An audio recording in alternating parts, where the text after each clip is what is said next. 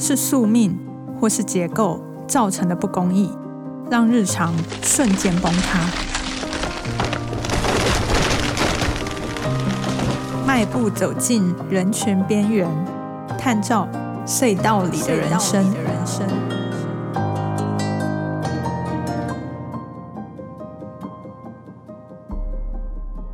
今天的来宾是知名的工人作家林立清。哎，大家好，我是林立清。就是他在他过去两本的著作里面，其实都有提到非常多关于就是劳工阶级跟用药相关的一些问题。像我们在报道里面，其实有提到说，就是去年一整年涉及私用跟持有毒品这两项罪名的受刑人，然后大概有四万九千人左右。然后，其中低阶技术工占了一万六千人，超过三成；无业者就是没有工作的人，大概有一万三千人。然后，一般技术工是四千三百人，三种职业加起来是占了这个罪名的那个总人数的六成八。然后从这个数字就可以看出来说，好像大部分都是社经地位比较不高的劳工阶级，很容易就进入了包括使用毒品或是持有毒品的相关罪名。然后那个时候在做报道的时候，其实就有访问林立清，然后就提到说，哎，到底为什么劳工阶级特别的，好像容易跟毒品扯上关系？像我记得你的书里面有提到那个阿青。嗯，这个劳工嘛，就是他其实是一个电焊工，然后因为电焊这个工作其实又伤眼，然后又耗体力，然后要蹲低爬高，就很容易会身体有非常多的酸痛跟呃病痛。然后他透过用药的方式，可以让他增加他的体力跟劳动时间，然后因此而有比较多的收入，对不对？身体会变得亢奋，然后再来是你如果在使用的期间，你精神会飞得非常非常好。那哪一些人会特别使用这种药物、毒品，或者是你说的这些东西的话？第一个就是他的工作很可能是长时间劳动；第二个，他可能需要短时间的专注力要非常高，或者是他需要长时间都在同样的地方，你会双盲痒痛、胀之类的。那这个时候，你只要有呃，比如说我们举个例，就好像很多人在写稿啦，在写东西的时候，记者一样的人，你就会喝很多的咖啡，对，那很可能就会过量。他们也一样，他们就会使用一开始也是咖啡，然后可能是槟榔。可能是一些香烟之类的东西来缓和休息一下。那他们使用像我在书里面所写的这些东西，其实一方面是提神，二方面有没有？那其实会让他们的感觉会舒服一点。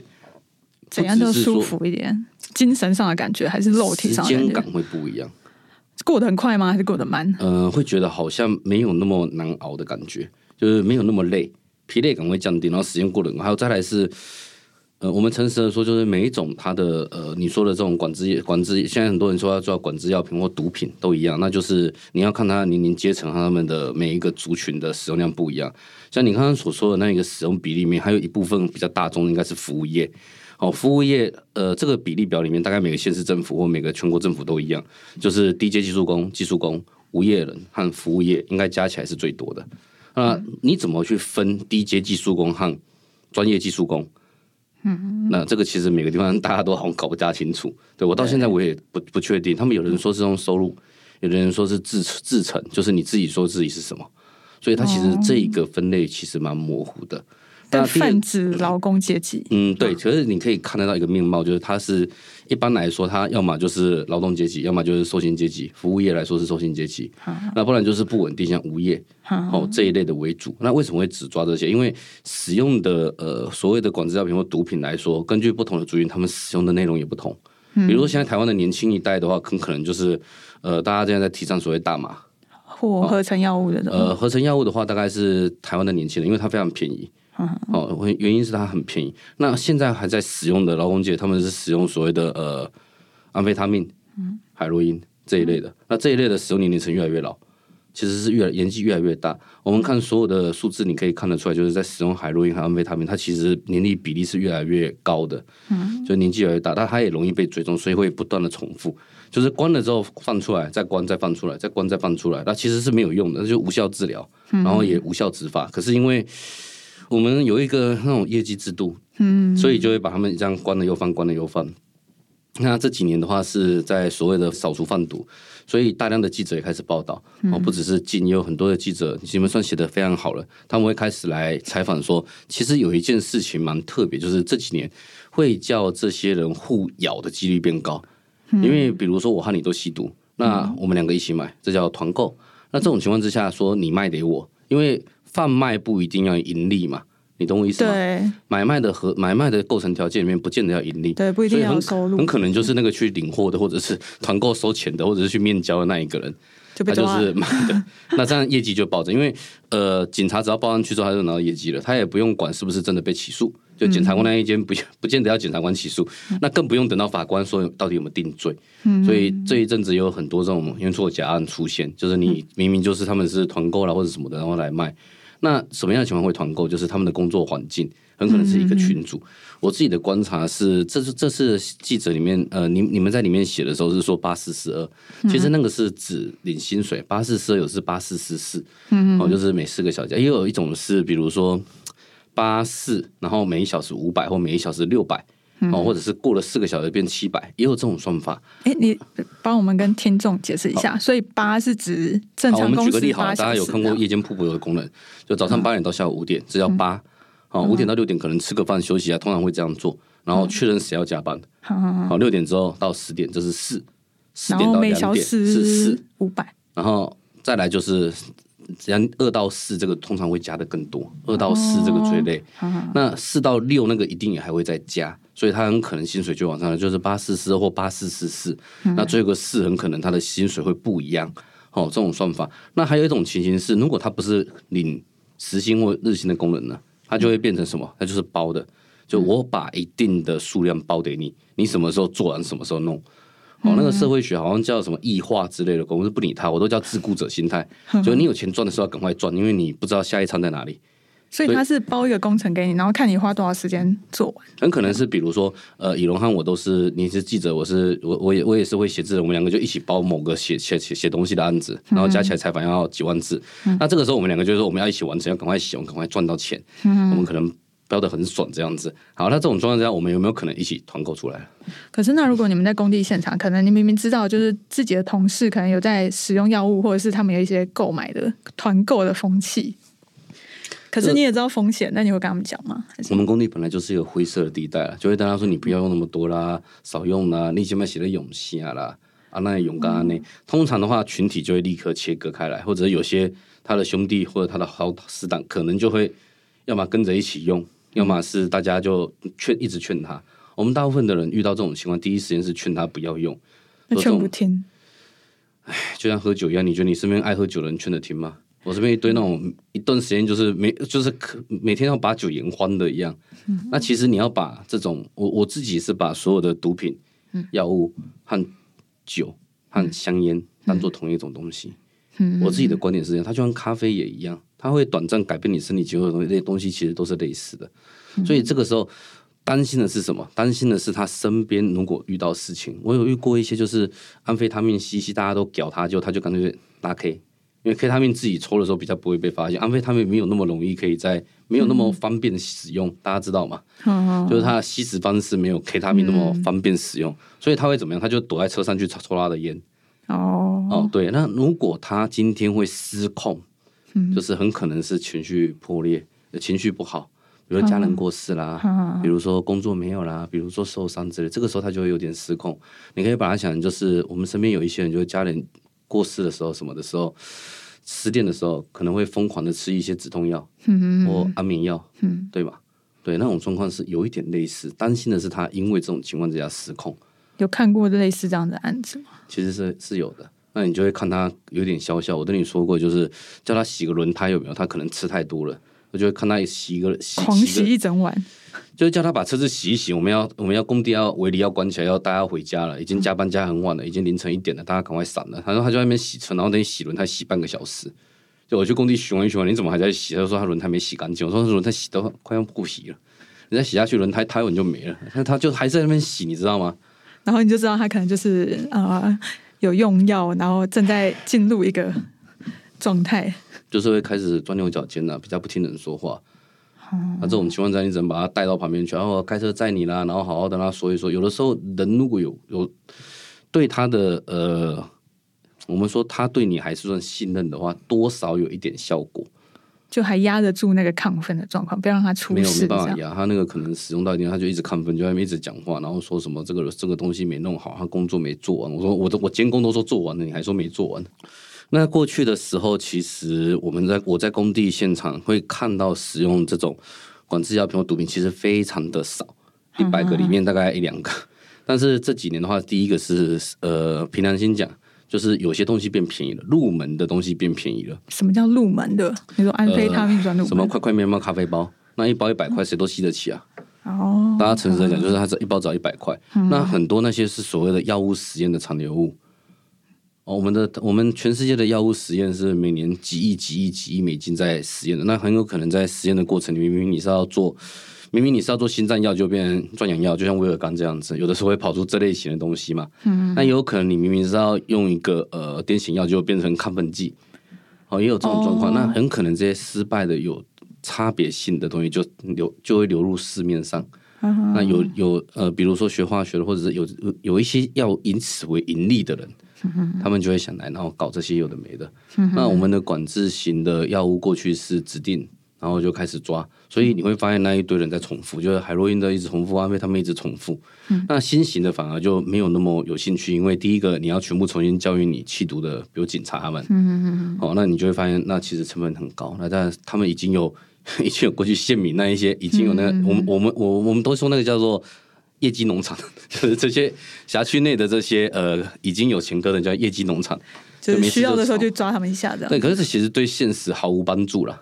你就是把一群人一直抓，你要想一下，就是比如你现在会为了写稿，然后疯狂的喝咖啡，你可能一天先喝到七杯的时候心悸，这个时候我把你抓一点警察局关起来，关一阵子，你觉得有没有用？没有啊，出来照样喝啊。对啊，那你应该怎么办？要么就是把你抓起来辞职，要么呃就叫你辞职，哦，摆脱环境，这是我们说的摆脱。第二种正规一点的，就会说你想要赶赶快把你抓去看医生，嗯，对吧？第三个，你可能是哦、有什么样的心理压力需要呃疯狂的喝咖啡，然后疯狂的写稿，嗯对不对？哦，我们把这个咖啡换代用从其他东西，只要是会成瘾的都成立，比如酒。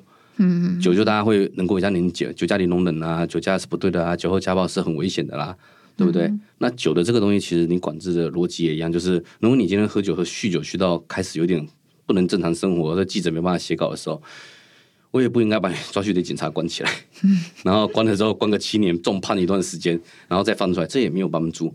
要么我应该把你抓去给医师，对吧？酒瘾酒瘾的成瘾治疗，要么我应该把你抓去离开这个喝酒的环境，嗯嗯，要么就是应该帮你找社工、智商之类的。所以我们会发现说，我们明明知道这是成瘾的东西，嗯，可是我们的社会没有去面对说到底应该怎么办，还有这个成本非常高。其实我们的呃制度有一个大问题，就是我举个例好了，我们的反毒教育教育这么久，你如果去问高中老师、嗯，大学老师说你的学生毕业了回来学校跟你说他吸毒了，你应该怎么办？你应该怎么办？只能默默的假装没听到。对，你会发现你不，你你其实你告诉我们的教育结果是，大家遇到吸毒就是逃避，就不要理他。可是你去问一下说到底应该怎么办的时候，大家的应对能力是模糊的，嗯，是陌生的。那你要想一下，就是如果离开了这个环境之外，你去问社会当中做街头问十个人说，如果你的兄弟姐妹、家人、你的同事吸了毒向你求救的时候，你应该怎么帮助他？你会发现这是一个酷狗上面好像没有办法解决的问题。嗯，对，这世界上最需要被解决的东西，好像在酷狗上面都不见得找得到正确的资讯管道。嗯，哦，因为它其实，嗯，这个东西应该，呃，比如说他今天如果被抓到，没被抓到有差；他如果今天他的身体状况依赖度不同，他也有差。嗯，而这应该是一个很专业的东西，可是我们很少人去谈。好，我们很少人去谈，甚至有些人就抓去对警察，抓去对警察就是就是关起来而已嘛。哦，对啊，所以你看到可能身边的劳工的同事们有这样子的状况的时候，其实也很难再帮他们多做什么。就平常现场是不大可能帮助他什么，因为那个东西超出了一般我职业上面的能力嘛。身为监工不大可能，我是当作家之后我才写了书，然后写一本写两本之后，我发现好像我我提出问题了，我不知道怎么解答，所以我才开始思考应该怎么去解答。哦，比如说我去找成瘾戒治科的医师，然后我才发现说成瘾戒治科是精神科下面的一个分支，它通常在属立医院下面比较多。哦，那你就会发现说，哦，那这个状况之下，直接去找他有用吗？其实是有的。嗯，哦，其实如果你今天被呃，我们假设好，你被检察官要抓起来，或者你已经被抓到了，你通常如果你没有被控诉以贩卖之行贩卖的事实的话，那你应该要赶快看能不能还起诉嘛。嗯那一般来说会要求几个条件，比如说呃，你要你要有那个戒瘾的。诊断门诊，嗯，你要开始来乐戒，嗯，然后再来是你应该是看有没有支持团体，嗯，哦，比如说社工，比如说信仰，嗯，好，然后再来是你要寻找，比如说你身体上面是不是有一些依赖，或者是为什么你使用的原因，你要找出来，那通常是要看精神科了。哦，那好消息是成瘾戒治科医师同样也是精神科医师。但是像这个过程其实还还蛮长的，而且很依赖你的支持系统够不够高。所以你会发现一件事啊，就是越 越是社会上弱势的人，他越容易被抓。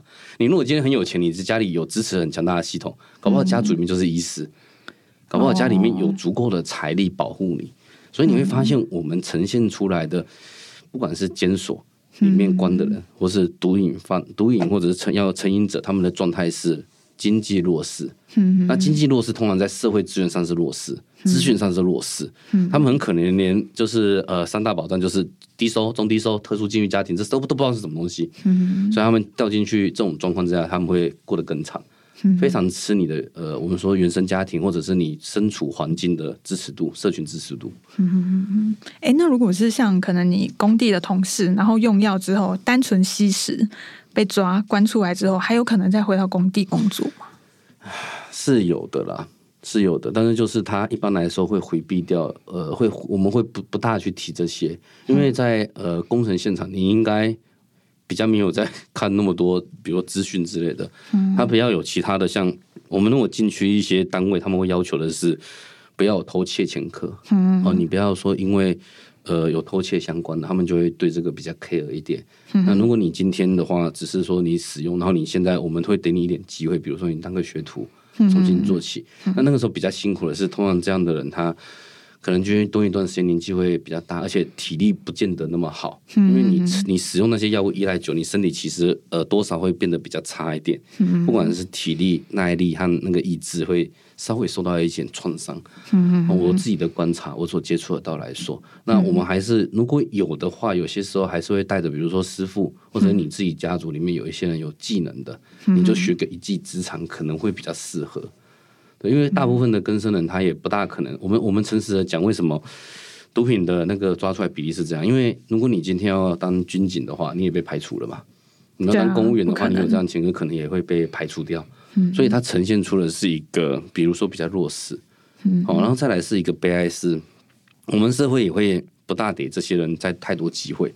像是有一派的呃说法是，之所以会药物依赖，或者是任何成瘾药子依赖，它很可能是来自于他呃人际关系的匮乏。这是一派能不能学说或假说，我们不管，就一派理论，有一派的人是这样认为。那这个时候问题就来，就是。你用什么方式可以让他人际关系变得好？你会发现，你采访的所有人，还有你看到的所有状况是，他们的人际关系其实蛮蛮麻烦的，对，可能并不是那么好。而且好像用药的最后都是很容易会，就是跟一起有在用药的人交往，那他其他的人际网络反而就变得很萎缩。这个出现在女性上面更严重。就是大部分的时候，嗯，如果我们看监所里面的话啦，就是女性受刑人，她其实进监所再回到，呃，回到进监所的时候，如果你是成瘾的话，很可能你的原生家庭或你的夫家不大愿意再陪伴你之类的。好，大部分的受刑人，我们诚实的讲，以家庭带单位的话，男性受刑人进去大概有七成会离婚嘛，嗯，大概六到七成他可能离婚，就是妻子不要你。可是女性受刑人可能到九成多。百分之百吧，印象中。那个我遇过一些就是 职业社工或者辅导单位，不管是宗教的还是慈善的，他们女女性入监所之后，那丈夫和孩子还会等待的几率奇低，就比男性明显来说低了非常非常多。就是那种等待爸爸的还蛮多的，等待妈妈的非常非常少。那通常是回到那个外外公家，就是娘家有没有？嗯，看会有没有办法照顾他。那娘家这个时候又比较麻烦，就是，呃，你等于是孩子什么都回到娘回到娘家，这个时候娘家通常本来也就是弱势，你懂我意思吗？就是，呃，这样的呈现的面貌是女性可能她的经济或者是她的呃那个知识水平并并不见得那么高，她才会没什么选择嘛。嗯，对。那这种状况下其实蛮蛮蛮蛮可怜的。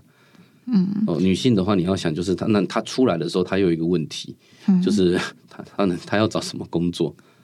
对啊。那他有哪些地方可能收了他？除了原生家庭之外，如果他不回原生家庭的话，他很可能回去的地方也都是那些团那些那些人嘛。人要改变环境其实非常难，要改变生活环境和生活习惯是一件非常非常困难的事。你除非是有很大的外力，比如说你今天中了威力彩之类的。我相信，如果中威力才是有机会可以改变你的生活习惯，像你的生活环境，但大多数人没有这个机会。对，或者你的家族大概也没有人有这个机会。对，所以这个时候其实女性呈现出来的也很辛苦。嗯，可是像从那我们从开头讲到现在，不是听起来就很无奈吗？就是尤其是呃，相对比较社会经济地位比较呃低落的族群，啊。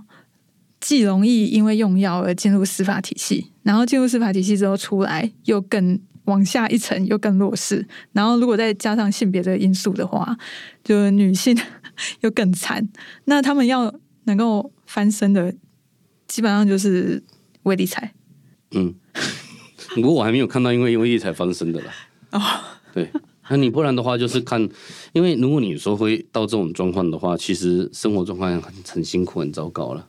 还有一种情况是会比较好，他们的真正现实生活中就是这不知道能不能讲，就是讲出来好像你们最喜欢听到这句话，就是最好的状况是呃开三五，开三五的话就是让你去申请低收入户，哦，就是身心障碍证明，然后申请低收入户，他一次有数年的这样东西，他们专业的名誉名称叫做开三五，哦，好，那那这个要这个变成是呃，意思说社工他们。帮有帮忙才有可能拿到的，但是这个要到够惨的时候，你才有可能就是进入了我们终于社会福利网的系统里。对，所以会呈现一个面貌是，好像到了一定年龄之后，有没有？我们社会觉得你年纪大了就算了吧，就这样子。嗯，对，抓他也没有意义，你把他关到死，意义性也不大。嗯，你懂我意思吗？然后就进入社服系统了。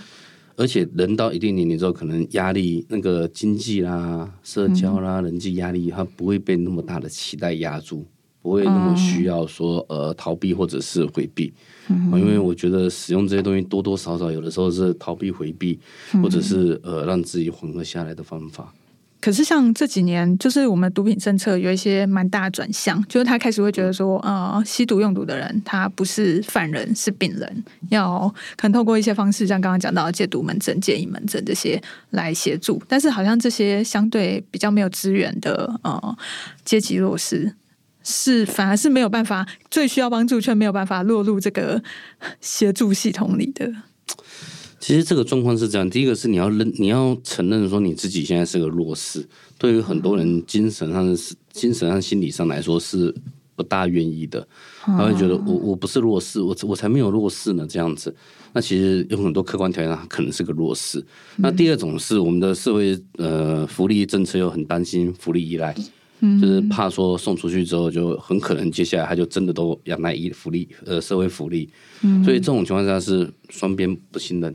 就是一边我不想要变弱势，我不想要被这样看待；另外一边是嗯，很怕说社会福利政策一旦发出去之后，这些人就再也不上进，只会依赖。所以这种情况下，其实非常做这些事非常辛苦。我都觉得那些读完社工简直是圣人，你知道吗？真的怎样？就是 你要你要想，那超级难的，而且再来是这一阵子，就是通常来说，就是我们谈毒品的时候，你可能我们可能不。我们无法回避，就是除了经济弱势、社会弱势、就业弱势之外，他们很可能连如何去找寻正确管道都不愿意。就是要出很大的事情的时候，他才会知道。嗯，我就我们一般来说就是没有没有教过人，没有教过正确的方式如何求援。就像我说的，就是如果雨龙，我今天林立行的你说我现在吸毒了，救救我，那你要怎么办？你也会待在那边待一下。不过你做完专题应该现在比较强的有没有？就是哦，我带你去找叉叉医师。对对对，我现在可以带你去认识一些精神科医师。这个我这这个我我应该也认识，所以应该不用 啊。那你干嘛跟我求援呐？对，我不用。我举个例子，我举个例。好，我们要让气氛缓一下，不然等下大家听到这一集就说我们不想听了。哎，可是像我们就是大家讲到什么吸毒贩毒的时候，我们内心的想象可能都是像电影里面什么大毒枭啊什么之类的。可实际上，在你生活中看到那些，包括他可能是劳工阶级的朋友。他们实际上就是可能团购，然后就是小量，然后还被控是一个贩卖的要头。以前会看到一些就是那种年轻人穿着鬼洗的裤子衣服，那我就骑个那个什么 Q 型摩托车，然后就把一包丢过来，然后拿了钱就掰跑了。这样可能我等下还会拿来说，哎，等下香烟借我抽一支。那你你觉得这个这个这个面貌会很很那个，或者他们是大毒枭吗？真正的毒枭不是像你看什么那个 Netflix 那种那种电视剧里面那样子。对对对，南美洲那种。没有，那那那那个离我们太远。你们看最近报道者的那个 采访，我们也知道嘛。嗯。就是我们现在台湾越来越想要知道这些，可是那要布线布很久，而且很多人马上可以递补。嗯。对，那是一个产业链，它其实是企业的装，你要用阻止企业获利的方式去对待。可能才会有用，釜底抽薪嘛。嗯，对。那可是我们一般来说，那个要很多跨部会。嗯，那我们跨部会的能力就是奇差无比。对啊，你不要想着，就一家公司里面两个部门，可能就从头到尾你也不会在意你后面的人干嘛的，这正常嘛。所以政府更不可能跨部会处理。嗯，对啊，这是正常。那我们只能说，嗯，就现在来说，你真正会最容易被抓入监所入罪的有没有？唉，多半也是这些那个已经嗯。比较弱势的，我举个例好了，就是如果我们今天看说那些呃入监相关人士，很多是很那种被当成在什么机场被抓到，那些如不管是台湾还是其他国家，就是看起来就是一般的那种年轻人，没有不知道自己要做什么，明确特征就是不知道自己可以做什么和要做什么，所以就会随便上个什么呃，人家讲一讲有什么好工作机会，随便去弄一下，然后就就进去了。嗯，那这其实你抓他，其实对整个产业链有什么帮助？没有，他再找其他人就好了。嗯，哦，这种人是找不完的。那更不用讲说你在台湾抓这种贩毒吸毒的团购，团购为什么团购？简单来说就是大家凑一凑，然后一起使用之类的。嗯，哦，一起使用。我们我有一些呃，我有遇过一一些人是他会算，就我今天买一克可以用三次，嗯嗯，我就可以加班加加三次。嗯，哦，就是这样子。那我问他你到底有没有成瘾？你会不会不用不舒服？那他的他的反应是会，但是没有大家想的说那么严重。他们用到海洛因四号，他们使用这些也有存在一种就是差别。我是用什么的不一样？就好像我们台湾现在白领们就是呃会炒着大麻嘛，嗯，对不对？比如说创作者啦这一类，啊，甚至很很大一派开始倡议说，就是大麻它其实是一个呃麒麟剂。嗯哦，应该把它大麻二分什么分开来放。我们甚至有专门的 podcast 什么的，专门在谈论这一些。嗯可是你今天呃回过来看，其实每一种的成瘾药物，过去呃成瘾的毒品，我们都说它其实以前也是药物，它应该是药物滥用，它应该谁知道谁懂药物，让他去处理，因为以专业的逻辑嘛，那应该是社工子社工嘛，那他的环境会让他不断的去使用，那应该环境问题。哦，那不是医生就是社工，他们才有办法去解决这些问题。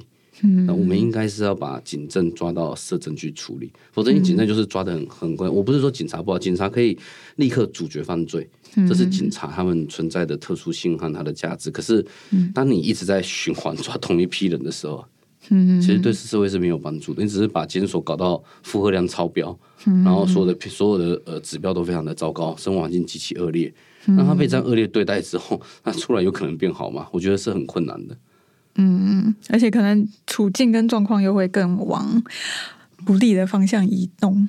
对，那如果你说有什么改变方法的话，我所现在观察到会稍微有可能变好，有几种方法。第一种是，第一个是让他的家庭不要受到太大影响。那他出他出监所，就是他不管是假释或者是刑满之后，他就有比较的大的几率稳定下来。我诚实的说，第一个就是精精神和环境的稳定。只要精神环境这两个状况稳定之下，那他们就比较不容易再去走所谓回头，因为毕竟已经付出了入监的代价。那这个时候，你有没有办法？比如说重视他还重视的东西，比如说家庭。那这方面监属可能，我觉得他也是必须要改革的。哦，必须要改。比如说他刚入监的时候，可能最需要和孩子们见面之类的。这反而是最见不到面的。因为他的他的累进处遇的分数呢，就像小朋友几条好跑跑贴纸一样，要挤满才可以家人来看。对，那你应该是尽可能让他离家里近一点，然后可以看。可重刑犯和长刑犯又全部都关得很远，嗯，那你的亲子关系和家庭关系自然就淡薄了。嗯，对，那这样对他来说更没有更没有那个嘛。更没有相信力，或者更没有办法稳定他的心性。嗯，你应该是看他，然后培养比较好的关系，很可能他会出来之后，洗满之后，他就会过得比较好。嗯，而很很显然的是，我们知道 很多的原因，我们做不到。啊，就像我们知道说，这些人其实应该照理说是病人，可是我们做不到，因为一方面是社会罪，一方面是社会的眼光。哦，我们会觉得说他们啊，吸毒本来就是犯罪啊。其实你认为什么东西一定？无容忍的时候，很可能你就错过了理解、深入理解的机会。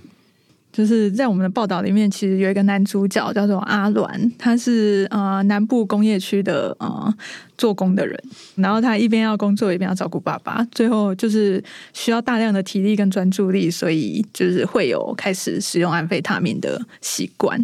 然后后来跟你聊一聊之后，就会发现说，哎，这好像就是千人一面，就是大部分我自己看。刚接触这个个案的时候，我会觉得哇，怎么会这样？怎么会这样？然后后来访问到最后，就会觉得哦，大家都这样。你就没可能就是阿青一样的角色，阿软不觉得就就是阿青对。比如说阿青拍出来，一堆人都问你，我是不是在写他？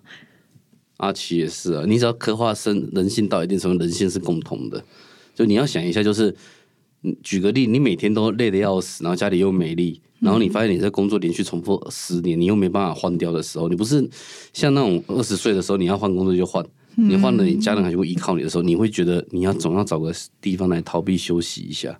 嗯，那那个时候不管是什么人伸出援手，就算那个东西你知道有可能有问题，你可能还是会想要尝试，因为你真的没什么选择了嘛。只想要紧紧抓住它。啊，感谢我们今天的来宾林立清，谢谢。想听爱听，就在静好听。